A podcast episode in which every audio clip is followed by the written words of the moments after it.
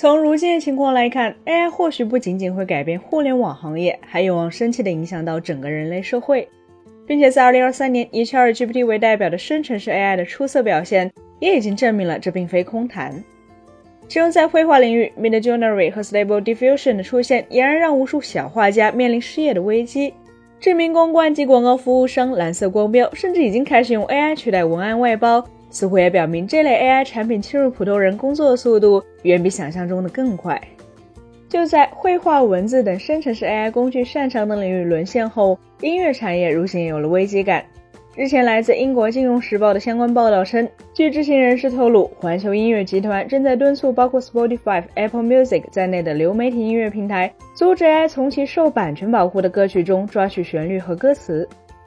继续在环球音乐给 Spotify 和苹果方面的电子邮件中表示，了解到某些 AI 系统使用受版权保护的内容，但并未获得拥有或制作相关内容权利人的同意或是支付版权费，因此希望这些合作伙伴防止其所提供的服务被用来损害艺术家的利益。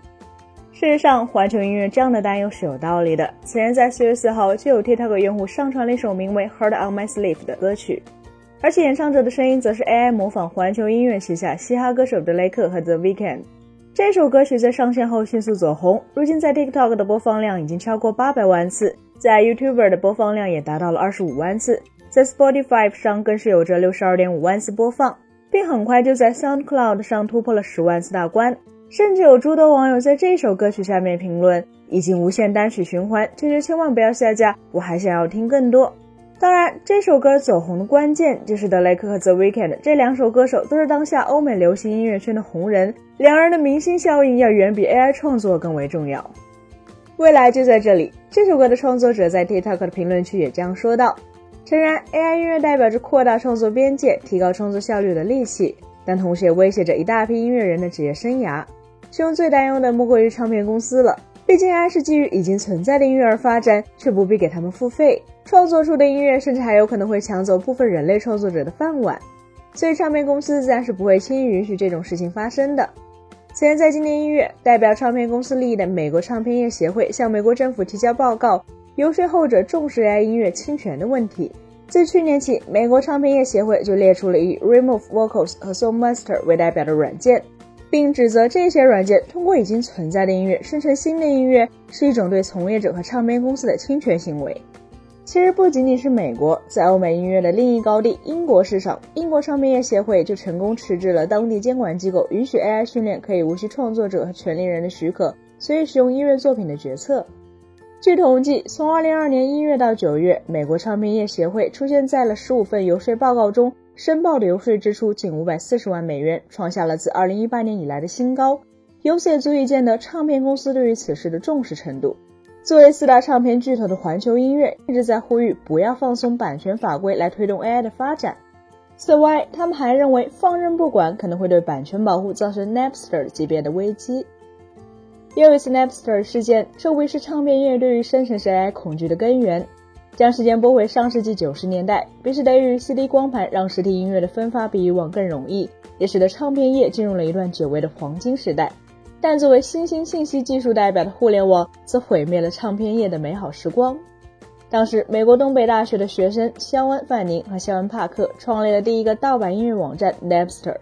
而 Napster 开发的软件则可以将音乐作品从 CD 转化成 MP3 格式，让用户轻松地从 CD 上翻录音乐。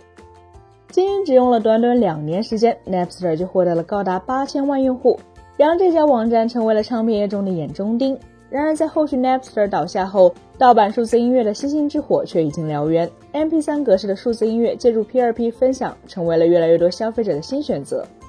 因此，在许多业内人士看来，Napster 给唱片业留下的是一个盗版音乐借助互联网而泛滥的世界，更使得磁带、CD 和黑胶唱片的销量一落千丈。音乐行业的收入规模在之后的二十年甚至都未能超过一九九九年的高峰，视听音乐大势俨然已去。如果说互联网重塑了唱片业的传播模式，AI 技术则可能将侵入最基础的音乐创作本身。多年前，音乐行业的从业者就已经发现了 AI 对于工作效率有着极大的改善。以知名的音乐软件 Bania Box 为例，其可以建模音色生成、和弦与节拍建议、旋律自动对齐、音乐工程分析。也使得 AI 早已渗透到唱片业的几乎每一个环节。既然如此，为什么环球音乐等唱片巨头会恐惧生成式 AI 呢？原因其实很简单，因为抛开可能存在的版权问题，生成式 AI 最大的变化就是让普通人而非业内人士也有能力创作音乐作品。可以往，如果缺乏乐理知识，即便是有 AI 的辅助，一般人也无法创作音乐。而金山的 WPS AI、微软的 Microsoft 365 Copilot 已经证明，AI 有能力根据用户的需求生成相应主题的文稿并完成润色。同样，AI 也能够从现有人类音乐数据的节拍、和声、旋律、和弦中生成基于不同场景、情绪和流派的音乐。而这一类 AI 工具也已经有了，从 OpenAI 的 MusicNet 到 Chrome 音乐实验室的 SongMaker，再到 YouTube 上的 Plugin AI，就像以卡农六四一五四五三六这三种大众最接受的和声来构建的抖音神曲一样，能够风靡国内互联网一样。Hard on My Sleeve 的存在证明了海外用户对 AI 生产的音乐同样不具备区分能力。准确来说，全世界的消费者都对在人耳觉得舒服又没有意外框架下所写的旋律没有抵抗力。如果人人都是艺术家，那么现在的艺术家又该何去何从呢？就像画师抵触 AI 绘制的画作一样，利益相关的唱片巨头又岂有无视 AI 音乐的道理呢？本期节目就到这里了，更多精彩大家可以关注我们三一生活的官网和全民大同们账号查询更多信息。咱们下期再见，拜拜。